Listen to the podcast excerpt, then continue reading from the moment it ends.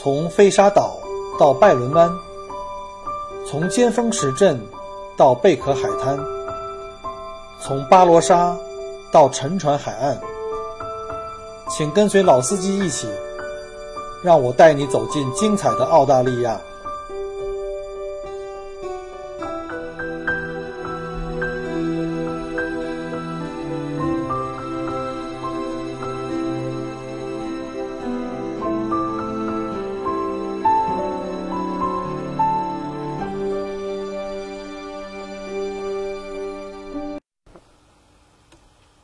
各位听友，大家好，欢迎再次收听 Michael 郭聊澳洲。呃，今天呢是怀着一个比较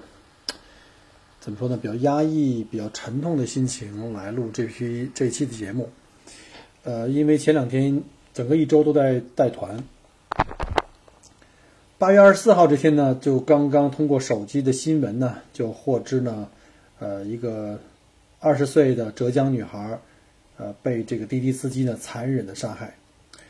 这个我们如果大家还记忆犹新的话，我们还记得记得在五月的时候呢，在五月今年的同年的五月初，啊，二十一岁的一个空姐李某哈，也是在郑州被滴滴司机残忍的给杀害了。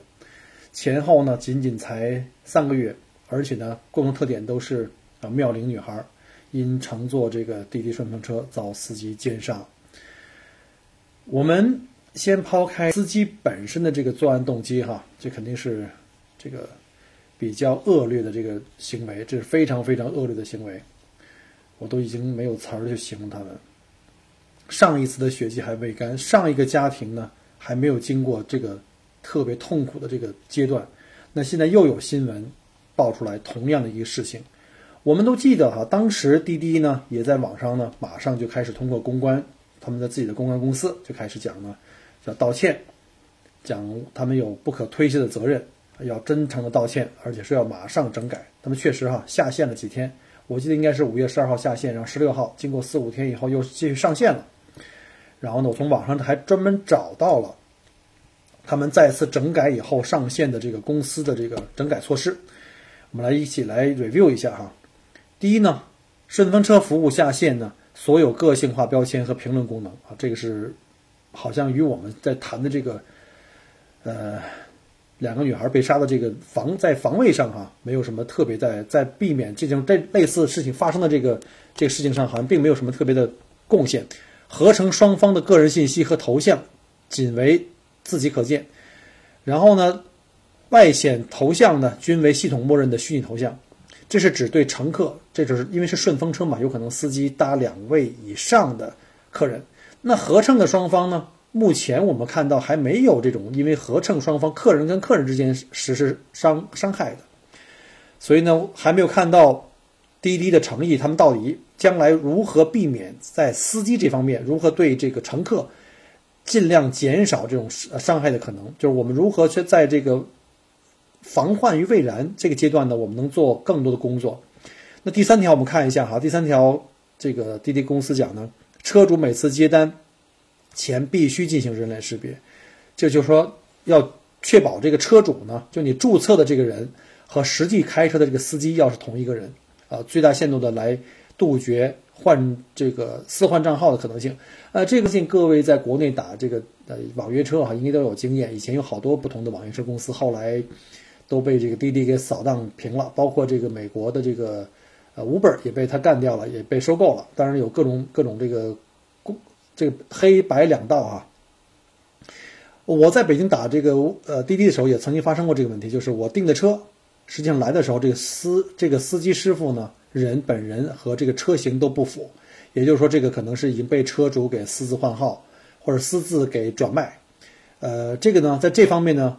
滴滴公司似乎也是没有什么办法可以去解决。那这个就是一个带来一个很大的隐患。我们再看第四条，在继续评估夜间顺风车合乘双方安全保障可行性的同时，顺风车呢暂时暂停接受二十二点到早晨六点，就是晚上就不再接受这个顺风车了，这个订单就不再接受这个顺风车的这个订单了。那也就是说呢，他们认为呢夜间造成这个伤害的可能性比较大，所以呢白天应该没问题。但是无独有偶啊，我们知道这次。这位二十岁的浙江女孩被滴滴司机杀害，就是发生在白天。所以呢，如果只是用逃避的方法，是解决不了问题的。所以呢，我们再看一下这个滴滴呢，还在这个整改期间，还我们还没有看到对第一件事情有一个很好的一个整改的结果。又一个鲜活的生命呢，又被这个滴滴司机残忍的给杀害了。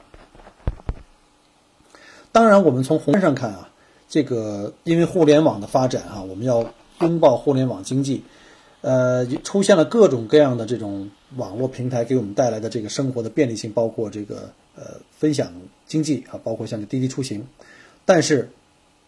如果这互联网的分享经济不能够给我们带来最基本的人身的生命的安全的保障的话，那这种收益是呃得不偿失的。我专门搜索了一下网络哈，根据南方周末不完全统计，在过去四年里，滴滴至少发生了五十起司机性侵和性骚扰的事件，几乎每个月都有。在这五十个案例中呢，有两起故意杀人案，我们知道哈，就是刚刚发生的这起和之前五月份那起。然后呢，还有十九起的强奸案，有九起的强制猥亵案，还有呢五起的行政处罚案件，十五起未立案的性骚扰事件，五十个司机，五十三名被害人均为女性。这还只是在媒体公开报道和相关部门处理过的，其他没有曝光的有多少，我们真的并不知道。也许大多数的人呢，可能都每次在看这件事情的时候，第一个呢，可能为这些被害者呢感到惋惜啊，呃，心情比较沉重；另外一个呢，可能会觉得自己还是蛮幸运的，都没有出现过这种事情，也觉得这种事情可能离自己很远。但是我相信，之前上面讲过的这两位妙龄少女，她们当初的想法可能跟我们也是一样的。这件事呢，我认为滴滴公司呢。无疑呢，必须负有全部责任，因为呢，有一个小的细节，我想提醒一下各位哈，就是在这个小赵啊，就是浙江这少女呢，赵某呢出事之前的两天，已经有一名姓林的女士坐过该罪犯中原的车，她故意开往了无人的偏僻的地方，让这个林女士在这个林女士描述中啊，可以得知，当时他就计划已经开始对这个林女士要下手了。只是林女士呢提前察觉有异样，才逃过了一劫。事后，这个林女士立即跟滴滴去投诉，滴滴说呢会调查，然后呢就没有然后了。如果当时滴滴马上停止了这个，呃违规司机的这个运营的话，那我相信，这个二十岁的浙江少女呢就不会被这个滴滴司机所杀害。这两天，我相信各位在网上的新闻，包括各个公众号啊，或者是这个新浪微博的这个大 V 的介绍，也都知道了这个全部的细节。现在网络上呢，也在异口同声的在讨。据滴滴的公开信呢，呃来看的话呢，滴滴表示了道歉，呃，对公众以及乘客家人的深刻的道歉，并且写了我们会继续积极配合警方，同时呢，全力做好家属。后续的这个善后工作，我们承诺，无论法律上平台是否有责任，及应当承担多少责任，未来平台上发生的所有刑事案件，滴滴将会按照法律规定的人身伤害赔偿标准予以三倍的补偿。在这里呢，我们乍一听哈，这滴滴很大方，对不对？因为按照法律呢，人身伤害的赔赔偿标准，我们可以按标准给就好了。那我们现在给三倍就很仗义了。其实我们想看到的是，滴滴呢财大气粗，现在在全世界在铺网，在全世界在这个筹钱。那我们也知道哈，前不久呢，呃，滴滴打车在澳大利亚这个墨尔本，就是我们在维州的第一个试营的地点呢是在吉隆，然后呢，现在准备在整个维多利亚这个墨尔本呢来推出滴滴的打车服务。我知道滴滴现在融资以后呢，钱非常多，大把可以撒钱，嗯。可以说，哎，你人死了，我按照国家标准给你三倍，甚至五倍，甚至十倍。请问你们有有没有把这钱用到如何去预防此类事情再次发生？因为对每一个被害人来说，你给我多少钱都是没有意义的。那你拿这个钱是表示一下你的大方呢，还是你对你来说我有钱无所谓呢？希望滴滴的领导们好好想一想，如果被害者是你们的。太太也好，女儿也好，妻子也好，你们会这么草率做出这样的决决定吗？现在滴滴在中国大陆基本上是一个垄断的地位哈，因为它已经扫清了它自己的这个市场上的一些主要的竞争对手。呃，我们知道现在滴滴呢，在二零一七年的年订单量呢，在七十四点三亿，想象一下，很可怕，每天的平均的订单量在两千万左右啊，两千万个订单。那这样的话呢，对于资本来说，那是一个相当诱人的数字，所以呢，他们可能会怎么样？他们可能会，我宁肯赔你点钱，但是我也要把自己的市场尽可能扩的尽可能大，因为我会通过这个，呃，别人的利润，我可以拿到更多的回报。呃，我们再回头看一下之前的空姐案出来哈，呃，也就是号称才赔偿了大概一百万。那再说回来，再看看这个所谓的这个赔偿的三倍，好像看起来好多，呃，但是到底是多少呢？其实是很少很少。因为最近呢，有人在网上查了一下最高院公布的几份案例啊，关于这个死亡赔偿金的数量，基本上没有超过十万的。那所以三倍是多少呢？可能几十万。所以呢，我给你最多赔个一百万，已经显得很大方了。而对滴滴来说，占有中国这么大的市场呢，毕竟这种事情发生的这个几率相对来说，相对整个人口基数来说的话，还是蛮低的。所以，对对他们来说，我一年撑死了赔个。我们知道，资本呢，它的最大的原动力呢，就是利益。那对于他们来说呢，那我用这个几百万来覆盖我这个。可能千分之一，甚至万分之一、几十万分之一的这种概率的话呢，是值得的，是非常合算的一笔买卖。但是反过来，对于那些受害人，这几十万、几千万分之一的这个概率轮到他们头上就是百分之一百。那这个家庭可能因为这个事情、这个概率的发生呢，就整个破坏了这个家庭的和谐和完整。所以呢，滴滴的这次的公关的反应呢，就让我呢想起了谷歌公司的。一个经营的哲学，我们知道谷歌公司有一个著名的十条的这个呃经营的这个哲学，其中第六条也是被最多被引用的，就是 You can make money without doing evil，就是不作恶，就是我们在不通过作恶的形式下呢，仍然可以去赚钱。当然，我不是在讲滴滴呢和这次这个呃人命案呢会有直接的这种关系。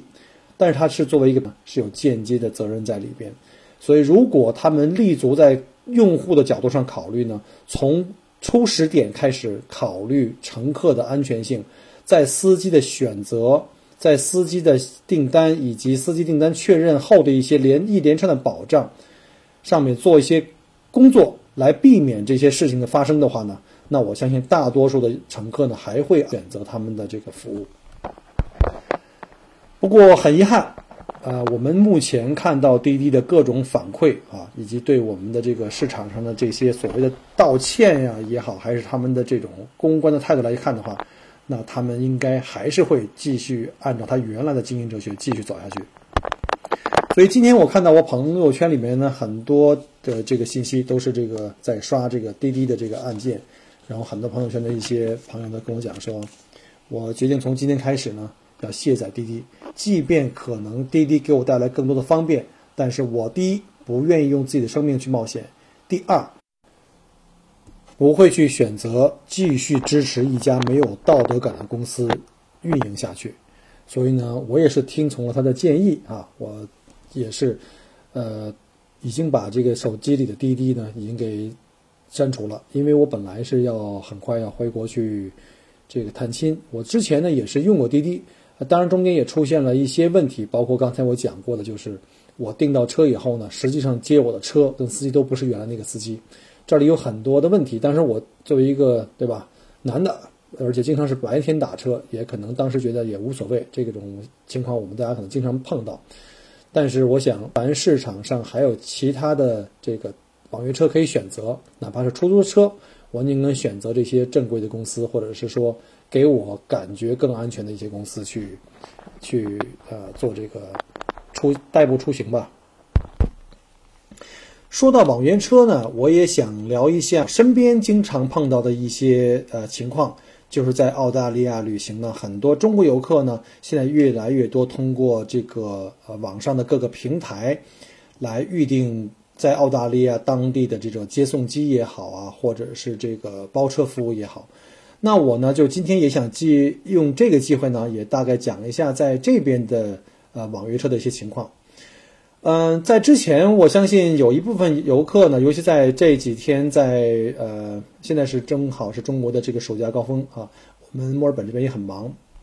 然后有很多客人呢也在澳洲这边在旅行啊，他们也在问我说，呃，有一些网包车呢可能会比我们当地的旅行社啊这种定制机构的报价会低很多。呃，这个我理解，因为呃，在这个行业里面，我们也碰到过很多这种就是平台的网约车，包括像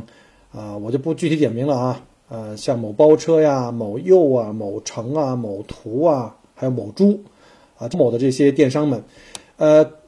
他们跟上面那个刚刚提过的滴滴比呢，有一个问题是，这些都没有在澳大利亚获得合法的运营执照。我们知道哈，滴滴呢是在维多利亚州的这个吉隆呢。是合法落地的，就像这个发自于啊发源于美国的这个 Uber，这个 Uber 代步车，这个 Uber 呢在澳大利亚现在呢在某些州呢已经开始合法了，包括像在墨尔本，呃，然后呢现在滴滴也开始在这个吉隆呢试运行啊，慢慢的会扩展，现在已经开始在墨尔本可以用。除了这两者之外，目前目前在。国内我们看到的大多数的这些网约车啊，刚才我讲过哈，什么这个包车呀，什么那个柚啊，什么这个城啊，那个图，都是在本地是属于违法运营。而且呢，因为这个竞争很激烈呢，那这些电商呢，通常都要用低价来吸引这个我们国内出境游的这些客人的一些，比如像接送机啊，或包车游啊。那他们低价接完单子以后呢，就要把这个低价单呢，要转卖给当地的这些。呃，旅游地接的这些公司或者是个人，但是我们知道，在当地呢，像我们这些定制公司呢和个人呢，就是我们有执照的这种公司呢，因为成本已经在这儿了啊，我们是做直客的，然后我们一般不会去接那种超低价格的，因为没有意思嘛，利润非常低，低到就是已经已经不符合澳大利亚最低人工工资的这个标准。如果我们派司机前往的话，肯定是要赔钱做，那肯定是不行的了。所以呢，经常会什么司机在。像这些网约车上去捡单子呢，就是当地在墨尔本当地呢，我们知道有一很多这个呃在中国的留学生，啊，当然我也特别理解哈，这些中国留学生在这边啊学习也很不容易，学费也很贵，生活费也很贵。那在这个业余时间呢，比如说在假期或者是在自己这个不上课的之余呢，去开开车去找找工作，挣点生活费，这个补贴一下自己家用是可以理解的。但是呢，大部分的这个当地的中国留学生呢，他们还持有的是中国驾照。而澳大利亚的这个旅游局还有路局的规定呢，进行商业运营的司机呢，必须是澳大利亚本土持有的全职驾照。当然，这是最低要求。除此以外呢，如果是进行商业运营的话呢，该司机还必须要拥有这个出租车管理局颁布的，就是一个考一个证哈，这个我们叫做这个呃 Drivers Accreditation Certificate，叫 DAC 啊，这个证件。而大部分的这个留学生啊，或者这个这个有一些甚至是在这边啊陪读啊，或者是可能是刚刚来澳大利亚登陆的一些中国的这个新移民，还没有这个本地的全职驾照，呃，或者说全职驾照的拥有时间太短了，还不能够去申请这个 DAC，所以他们就去从这个网上的这些平台去去接这种呃地接非常非常低价的地接单子。那他们可能对这个地路面呢可能不熟，交通规则可能。可能也不是很熟，路线也不是很熟，所以呢，这种的话呢，给大家提供的服务，大家可以想象一下哈。那另外呢，就是提供的一个车辆，按照澳大利亚的，比如像维多利亚州路局的要求的话，你所有的进行路局的这这个所有进行商业运营的车辆的话呢。对于座位不同，会有不同的这个部门来管理哈。比如像九座以上是由这个公共汽车管理局啊，我们叫那个 TSV 来负责，要在你的所有的这个运营车辆必须在 TSV 啊九座以上要在 TSV 做认证，每年要做一次这个车辆的这个呃检验，非常严格的检验啊，包括要还要准备灭火器啊，每六月要进行一次这个检验灭火器的这个工作跟证书。那如果是在这个九座及以下呢，要在出租车管理局，现在改名叫这个 CPVV 啊，去认证这个车的这个商业运用途，然后对这个车辆也会有这个每年一次的这个年检的要求。那这些都是非常就是法规上要求非常非常严格的，而且呢，如果要在景点进行这种就是带客人去景点游的话呢，必须有维多利亚旅游局出具的这个旅游局的这个认证的这个叫啊 tour operator 的这个 license。所以一般来讲的话，正规的地接公司呢，它最起码有这个 tour license，就是这个这个 operator license，这是一个公司的这个证件。另外一个所运营的这个车辆必须有这个 CPVV 或者是 TSV 的这个准入许可。另外呢，再有呢，就是这个司机本人。他的这个驾照的这个呃审核要一定要满足这个 commercial vehicle 这个 driver 的这个要求，要具有这个 DAC，最起码 DAC。而 DAC 拿到这个标准呢，就是要求你要首先要做无犯罪记录。比如像呃小编本人呢，因为是从中国移民过来的，在澳洲生活了八年，那我要在提供这个澳洲本土的无犯罪记录同时呢，我还要再提供过去。在中国生活这些期间的这个无犯罪的，就是所有犯罪记录和无犯罪记录的这种证明，所以他要求对这个人要进行特别彻底的检查，包括呢，我要去医生那边呢去做一个全面的体检，包括视力啊、身体啊，包括心理健康各方面，那医生去给你盖章，因为医生在这边给你盖章签字是非常非常严格的啊，他要为自己的这个执照去负责的，他不会给你胡来的。所以呢，经过这些心理方面的、无犯罪方面的、健康方面的检查之后呢，到 DAC，而且要拿到澳大利亚本地全职驾照一年以上的司机，我们俗称老司机，才可以去申请这个 DAC 和 Commercial 的这个 license。所以呢，我强烈建议哈，我强烈建议各位在将来再来澳大利亚来旅行的这个客人的话呢，不要单独从这个网上，甚至我之前见过。有客人呢，就是后来联系我们，通过网上联系我们，跟我们讲呢，他们网约车，结果是从淘宝买的，从淘宝订了一个一个一个卖家哈，这是一个私人卖家，在淘宝上去去卖澳大利亚本地的地接，结果来到墨尔本以后呢，坐这个小伙子的车呢，开去大洋路。结果没想到，这小伙子呢，因为可能在前段时间一直在疲劳驾驶。我们知道，这个路局啊，包括这交通管理局呢，对这个疲劳驾驶是要求非常严格的，对每开多少连续开多少小时，必须停车休息多长时间是有详细规定的。那我估计这小伙子可能可能在长途驾车啊，没有得到很好的休息，还在这个疲惫驾驶。结果在从大洋路回程的路上呢，结果不幸发生了，这个车就撞在了一棵树上，把车全部撞报废。然后警察到现场处理的时候，发现呢，这个人是非法运营，而且呢，就是要扣这个车嘛，反正这车也不能开了，这个司机也被送到医院，然后这个乘客不得不自己再包车、再打车，呃，打打车回到墨尔本，这个行程呢就基本上就是泡汤了，啊，这个司机呢也是不可以再继续运营了。包括我自己都亲身经历过一次，就是有一次一天早上呢，一个朋友给我打电话请我去帮忙，因为那天呢正好我没有班。说有一个我们的这个墨尔本的一个司机啊，这个司机我就不讲了哈，这司机是没有这个全部的这个合法的商业运营执照，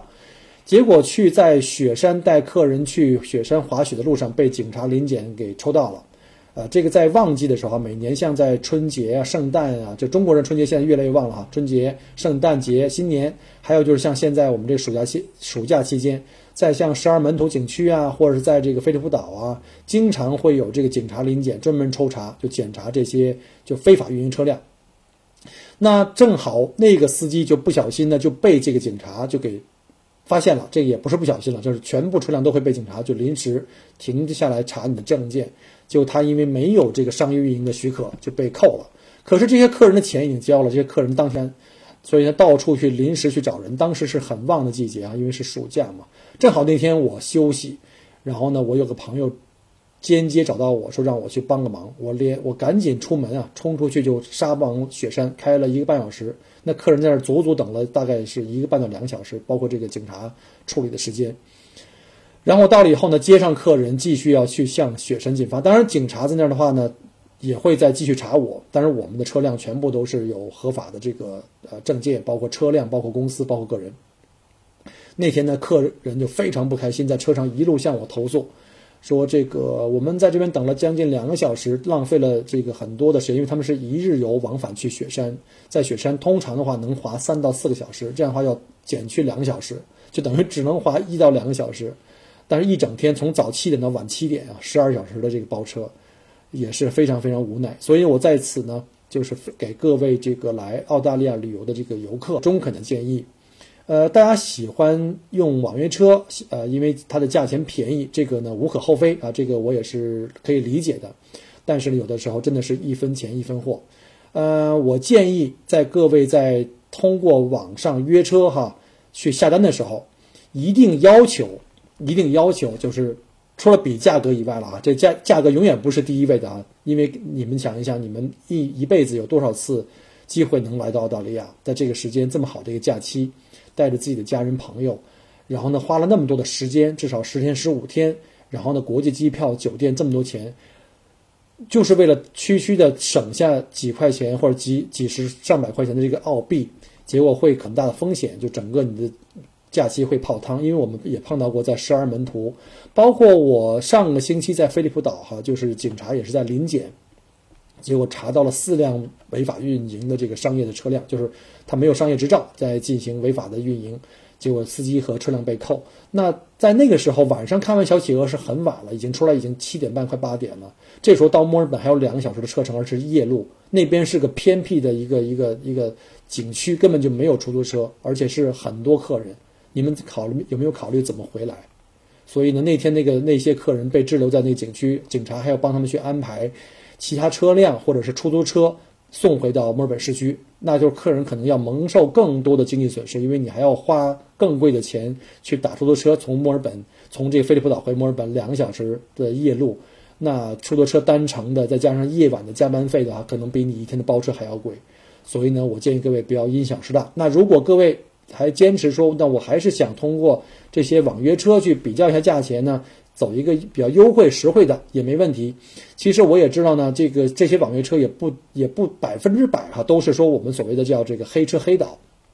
还是有一些具有合法执照的司机或公司或车辆呢在做这个运营，因为他们在呃。拉自己的这个正规的这个客人的团，自己的直客之余呢，在有空闲的时候，可能也会经常就是把时间都填满嘛，就可以从网约车找一些这种活来接。在尤其在淡季的时候，这是可以理解的。所以呢，我给各位的建议就是，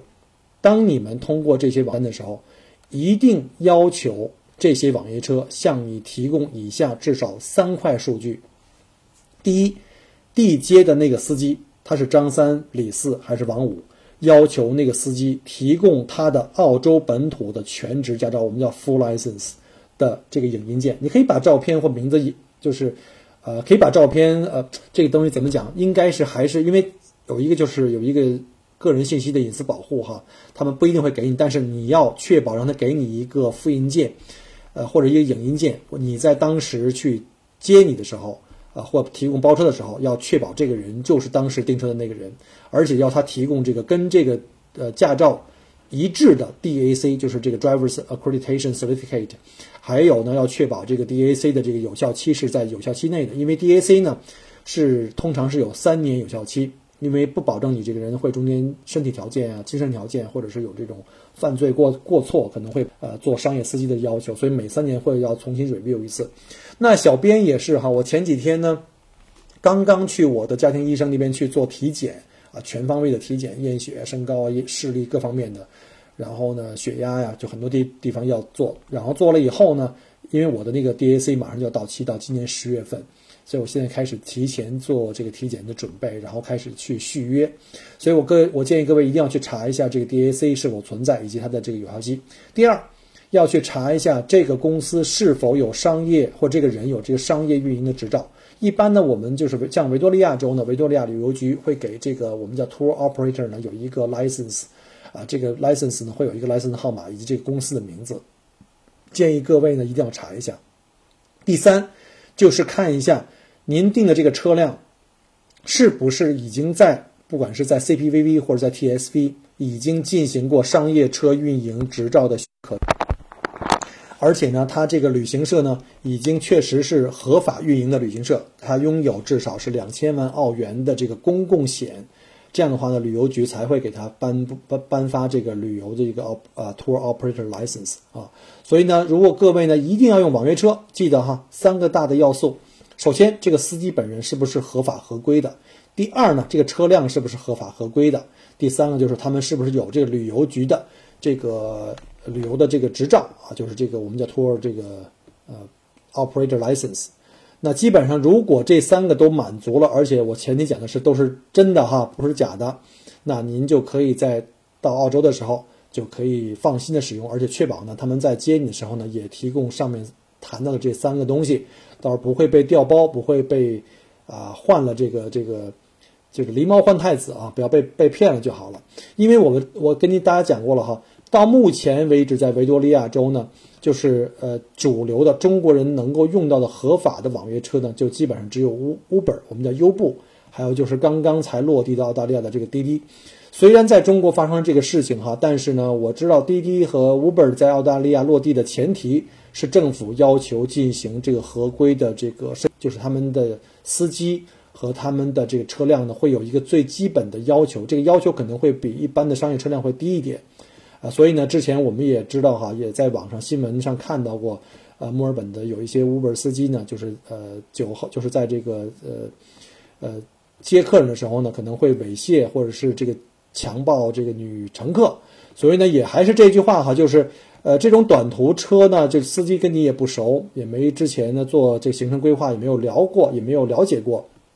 所以呢，如果可能的话呢，尽量还是搭乘个正规的出租车，尤其在夜晚的时候。那白天呢可能会好一点。那尤其像这种包车去景点的话呢，一定要考虑有执照的，不管是车辆还是个人，还是这个旅行社执照的这个公公司或者司机，他们经验会更丰富，景点呢也会给你讲解的比较好。因为我们出来玩儿，去景点的话呢，包车游不是说你就花一个钱雇了一辆车和一个司机。耳机呢，在我们的定义里，一定是个私导。私导的话，就是个导游嘛。那这个导游必须对澳大利亚的这个人文、政治、经济、自然、历史各方面要了解的非常多。一路上呢，跟您介绍各个景点呢、各个历史的这个背景呢，让人您对整个的这个行程会有一个非常立体的感受啊，有温度的一个感受，而不是就是到此一游，拍张照片打卡式旅行，然后回去以后呢，忘了这张照片的后面的故事是什么，这是非常非常遗憾的。啊，这就是为什么呢？我也在一直呢在讲呢，就是说，我也希望我们的同行能够在更加好的修炼自己，这个作为一个司机导游的一个最基本的一个一个职业操守，就是我们要好好修炼一下自己关于澳大利亚的这个历史啊、人文啊、这个景点的一些背景的知识的一些积累，啊，不要老是去去想着客拉客人去那些给回扣的商店去买东西哈，这个对客人和对我们自己的提高都非常不好。呃，所以呢，我对司机就是对我们自己公司的司机跟导游的要求是什么？我说你们不要把自己定义为导游，你们要把自己呢提高成澳大利亚的形象大使，就是要让通过你呢，让你的客人更加深刻的了解澳大利亚，并且爱上这块土地。好吧，那今天因为时间关系呢，哈，我们就不再追溯。那刚开始聊了关于滴滴的这次的这个又一次的这个。呃，事件的发生，然后呢，也祝各位在国内呢，不论搭乘这个网约车呢，呃，还是正规的出租车，一定要小心啊，一定要提高这防范的这个意识，呃，小心保护自己的生命财产的这个安全。然后呢，如果来到澳大利亚的话呢，小郭也给各位建议哈，如果通过网约车去包车去订车的话，有哪些手段呢？可以尽可能的保护您的权益，保护您的安全。然后呢，再次呢，祝各位呢。呃，旅行平安啊，出行顺利啊！我在澳洲等着您啊！祝各位晚安。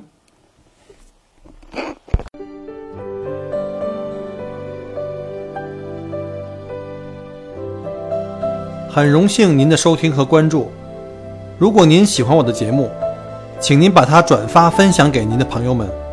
同时，也欢迎您线下跟我留言互动。除了喜马拉雅，也欢迎您加我的个人微信。并关注我的旅行服务公众号“墨尔本精品旅行”，我给大家准备了很多关于澳洲旅行的资讯和攻略，请您跟随我一道走入精彩的澳大利亚。